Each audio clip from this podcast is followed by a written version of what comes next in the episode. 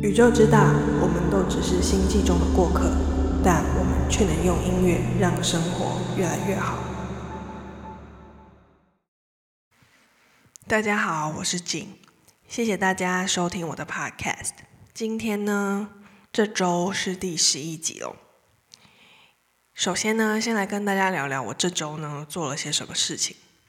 我看完了三本书跟一个连续剧，就是。书跟连续剧都是从零开始看，所以这个礼拜嗯做了很多事情，所以今天呢就来花一点时间跟大家讲了这三本书跟电视剧的内容好了。这周呢我把《大政治家》的第二季看完了，它好像总共才七八集，所以其实很看得很快，然后一集时间其实也不长。然后因为真的蛮精彩的，我觉得第二季呢比第一季精彩。第一季呢，我在前几集的广播呢有介绍，嗯，我翻唱了里面的歌，然后说男男主角会唱歌，然后大概讲了一下内容。那第二季呢的内容呢，其实比第一季还要夸张很多，但是呢，我觉得嗯比第一季好看，蛮多的，因为增加了一些。老演员吧，所以呢，那个整个戏剧张力呢，感觉起来又被提升了。当然也有，就是剧情因为更往前走嘛，所以就可以说更夸张、更丰富。这第二季呢，开始在讲说这个男主角呢，投入一些真正的政治上面的选战，他要选纽约州议员，所以呢，他。嗯，世代交替挑战了一个呃政坛常青树，然后这中间发生的事情，然后在他的嗯家乡加州呢，他的妈妈呢也以一种玩票性质的，也投入了州长的选举，然后他妈妈是一个超级素人，然后可能。一点政治包袱都没有的超级素人，但是却意外获得了加州人的喜爱。所以我在看了这个电视剧的当下，我就一直觉得他们一定有参考台湾的选举，因为我觉得真的太像了，然后有趣的地方很多。当然，我觉得戏剧上面呢，它包装的程度还是嗯、更强烈一些啦。比方说，嗯、很多那种。嗯，互相怨恨的事情，如果是在真实的世界呢，可能这一辈子都不会解开，尤其是在可能政治上面的这种互相的对立，可能世世代代都会一直对立下去，然后会以不同的形式一直持续这样子的模式。但是在戏剧里面呢，这种对立呢，大概在。好歹在两三集中一定会解决，所以其实戏剧还是比较美好的。现实生活中呢，其实嗯，并没有那么令人感到愉快。其中有一段呢是嗯选举呢最后的投票结果，嗯差差异很小，所以就要启动人工验票嘛。那这个在台湾也曾经发生过。结果这个这就是戏剧比较扯的地方了，就是验票完之后呢，两个人竟然同票。那同票之后呢，要怎么样做呢？可以重新选举，或者是两个人就猜拳吧，或是玩一个游戏这样。我记得以前好像我幼稚园的时候，那个时候嗯、家里面常常电视都会看新闻嘛。后来慢慢的就是大家也都不太看第四台之后呢，就没有什么人在看电视。但是以前都会看新闻，然后新闻打开来就会一定会有立法院里面打打闹闹的，嗯，新闻出现，然后公然的在这种国会殿堂里面打架或者吵架呢，可能对成人来讲是一件稀松平常的事，但是对于幼稚园的小朋友来说呢，其实是很奇怪的，就是为什么大人要在那边打架呢？我试图了解了一下那个时候的双方到底在为什么争辩。但是其实我并没有办法了解争辩那件事情的重要性，呃，当然我现在不记得了，但是这种争辩的中的内容，可能就像是，可能就是现在会吵的啊，比方说到底要不要改名字啊这类的事情。所以在小朋友的嗯、想法里面，改不改名字这类的事情，真的一点都不重要。所以那时候我就说，那为什么不猜拳呢？这件事情我印象很深刻，因为那时候我讲完这话的时候，我觉得我自己很聪明，但是周边人都有一种笑笑，然后觉得就是哈哈小朋友这样子的感觉。现在长大了，当然知道国家大事不是儿戏。但是其实呢，我现在觉有时候觉得以前的那种单纯的想法呢，其实如果大家都能用比较单纯、直观的想法去思考很多事情的话，其实也许纷争会少很多。这个礼拜我看的第一本书是我买了一阵子，但是一直没有看的书，叫做《醒来的森林》。作者是 John Burroughs，然后其实英文的书名叫做《Wake Robin》，跟我们中文翻成《醒来的森林》没有什么关系。那这本书呢是嗯一八七一年出版的，所以其实它是一本十九世纪的书。书中的内容呢是介绍鸟类，但是不像一般的生物学的书呢比较艰涩呢，它其实是有一点像是游记。所以其实它是一本自然散文的合集，里面有他呃这个作者呢，John Burroughs 呢，呃出去玩，应该也不能够说他一定是出去玩，因为十九世纪的人到底在想什么，其实我不知道。总之呢，他到乡野间赏鸟，观观察鸟，也有也有当然要出去玩，就是他跟一个朋友想要相约呢，想要去某一座山里面寻找一一个湖泊。那在这中间发生的事情，因为以前没有地图嘛，更不用说 GPS 了，所以其实要找到湖泊呢，其实真的非常困难。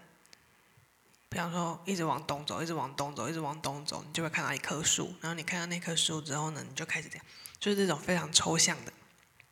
概念。所以我在想说，如果这个事情发生在现代人的话，那应该大家都活不了。但是当时呢，其实这个 John Baris 呢，他在探探索这个湖泊的时候，他其实就有感叹，他觉得自己呢，比起就是美国原住民的这种，呃，在地的这种能力，身体的这种能力呢，他真的是太弱，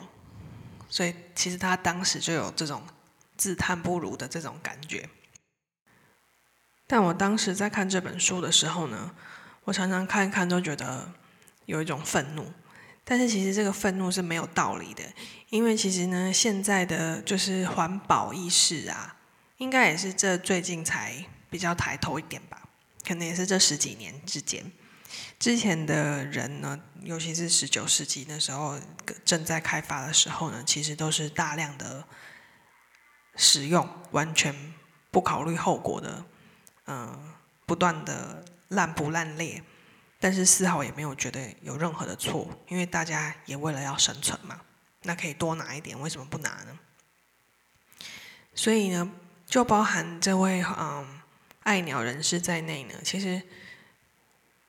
也也一样做了一些就是以现在的角度来看没有必要的事情，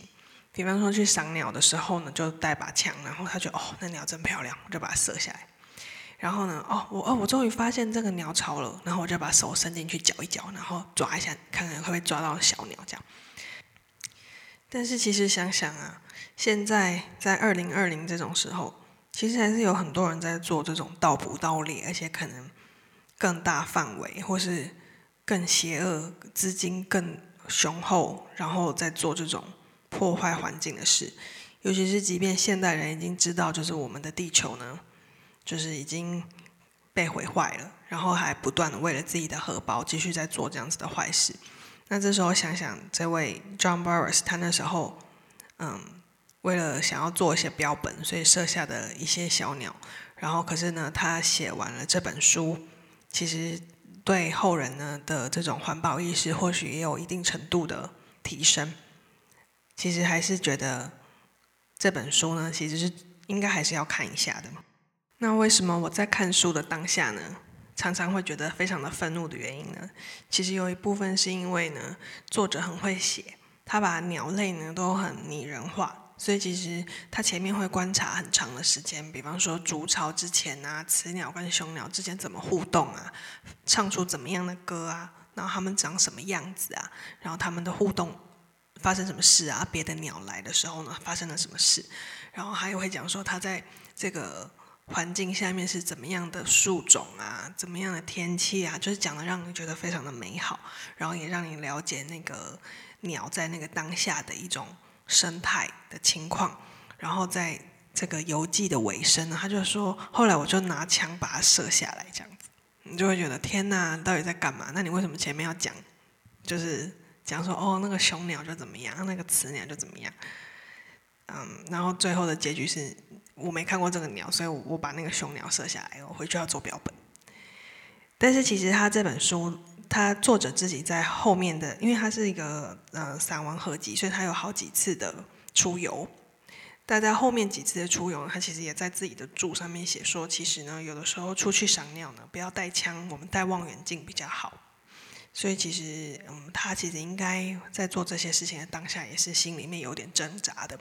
只是当时没有照相机，而且他可能也不会画画，所以呢，他只好这样做。因为作者是美国人，所以他介绍的鸟类呢，应该都只有可能只有在北美出现，所以对于国外的读者来讲呢，其实他那些是什么鸟呢？我们真的真的不知道是什么鸟，可能连长什么样子都没有办法想象。所以这本书里面呢，有一些插画，那个插画呢是用奥杜邦的，呃，插画。那这个奥杜邦的这个插画呢，成也有自己出成书，因为他画的真的很漂亮，然后可能也非常的正确。所以我看到网络上面讲说它是最贵的一本鸟类图鉴，但是还是很值得收藏。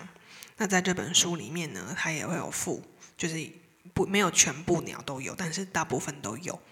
那有点可惜的是，可能是因为价钱的关系，所以有一些页面的鸟类的图是黑白的，但是有不少页面的这个图其实是彩色的，看起来真的蛮漂亮。当时其实我也是因为这个原因才买的，因为其实我对鸟类也是非常非常的不了解。那除了有奥杜邦的插图之外呢，嗯，里面也有一个就是台湾的。应该是亚洲这边就是华人的一个翻译，他会把一些比较正确的鸟类知识，然后符合台湾的鸟类的一些知识，在每一章节的后面做一些介绍。让我其实觉得这个部分很好，因为其实大部分很多像我周边有很多朋友非常讨厌鸟的，虽然我也不知道为什么要讨厌鸟，但是他们就觉得，比方说看到鸽子就觉得很可怕，然后就想要跑，就。不知道，我不知道为什么。但是我觉得，如果有看过这本书，然后看过后面的这些注的话呢，也许就可以对我们周遭的鸟类有多一点的了解。因为毕竟我们的好朋友除了狗猫之外，其实跟我们最近的，也许就是鸟吧。所以，嗯，我们但是我们就很少注意它们，就在天空飞啊，或是站在电线杆上啊。其实我们大部分都是无视它们的。但是其实如果我们可以花一点时间去。看看他们，关心他们的话，应该其实是蛮好的。在观察就是我们周遭的鸟类的同时，也许我们的生活呢，也可以变得多一番的趣味。那接下来呢，我就要介绍今天的第二首歌，是嗯披头士 Paul McCartney 的《Blackbird》。那这首歌呢，我非常的喜欢，所以呢，嗯，讲到鸟类呢，我第一个就想到这首。但是其实其他鸟类的歌我也不熟啦，所以想来想去就是这首，就是它。那呃，Paul McCartney 呢写这首歌的时候呢，当时披头士他们在印度，然后修行，然后这个时候他他写这首歌，他说呢他是听到呃印度的乌冬鸟的叫声，所以有了这个灵感。同时呢，呃，当时一九六零年代。呃，感他也感叹，就是当时黑人的人权就是受到了很大的剥夺，一直以来一直在抗争黑人人权的这些事情，那他也心有所感，所以就把这两个东西结合在一起，完成了这首歌。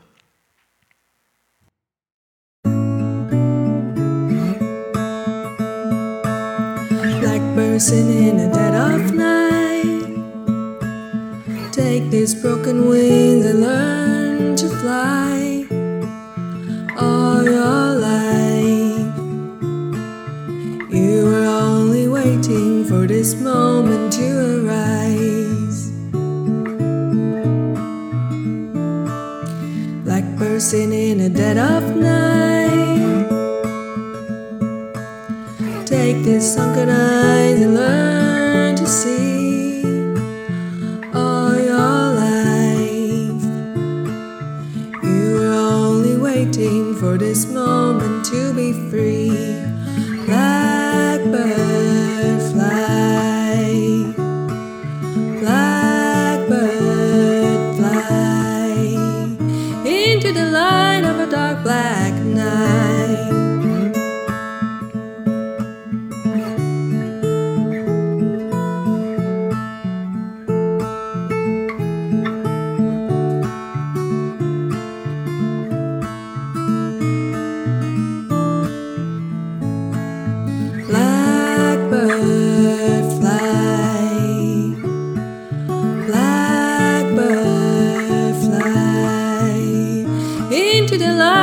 dark black night.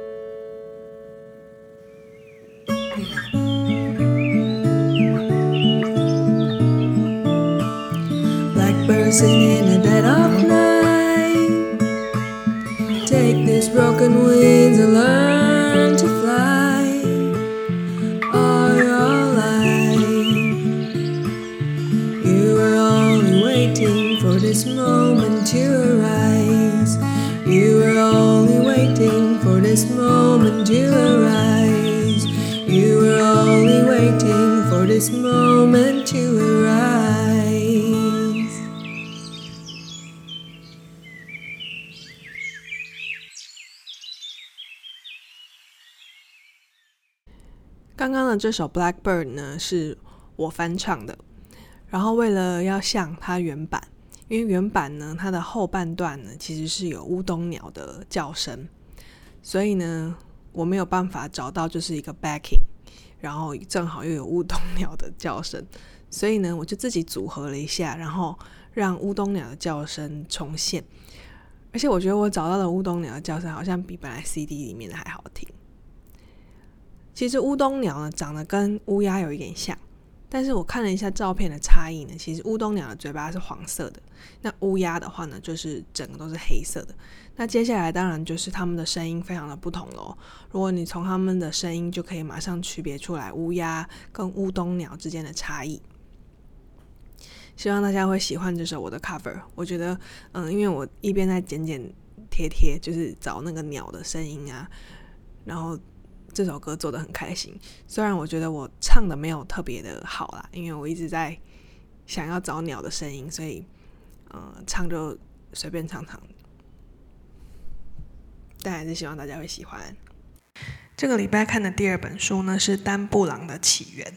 这本书这么热门呢，其实就没有什么特别好介绍的，基本上就是介绍了西班牙的传奇建筑师高地。看完它呢，会让你。很想要去看看，去西班牙看看高地的建筑物呢，到底有多么的出神入化。至于它里面提到的这些文物呢，可能嗯还没有高地还来的那么让人家就是想要看。所以这本书有点像是一个高地指南。这本书刚上市的时候呢，那时候我在嗯、呃、Netflix 上面的美剧就是《安眠书店》嗯、第一集，第一季，呃，第一季第一集的时候呢，他有介绍，因为安眠书店嘛，男主角是一个书店的店员，虽然他是一个恐怖情人，但是第一集的时候大家都不知道，所以呢，当他看到女主角呢，要开始追她，就是要开始锁定目标的时候，他就。嗯，跟他聊了一下丹布朗的起源，那他就把丹布朗的起源放在他书店的最前面。然后，因为他们是有深度的的嗯青年，文青嘛，所以呢，他们就不能够说丹布朗的这本《起源》很好看，所以他们就在电视剧刚开始的时候就揶揄了这本《起源》，然后开始讲了另外一本比较厉害的书，啊、好像我印象中是《末世男女》之类的，所以我被这部戏剧影响了，所以导致我就没有马上看《起源》，我就跑去看《末世男女》。不过呢，我发现丹布朗的小说呢的基调很像，就是都会有一个案件嘛，然后博士就出场，然后就会有一个美女，然后呢，他们就会身陷危险，然后这个危机呢总是跟人类、宗教、地球、宇宙的这种非常大的议题相关。然后，因为大部分他涉及的这种议题都太大，所以我相信可能作者自己也不敢妄加解释，所以最后要结尾的时候呢，就会变成一切都很平和。但是不管怎么说呢，嗯，丹布朗的小说呢，都还是非常的精彩，而且其实总觉得他的知识性很丰富，会让你一边看小说，然后一边会想要去查查看他在说的作品啊，或者是建筑物。长什么样子？所以呢，这本小说的背景呢是在西班牙，所以我现在要来放一首歌名为《巴塞隆纳》的歌，大家应该都会觉得是红发艾德吧？但是我现在要放的另外一首是也是同为英国人的，George Ezra 的《Barcelona》。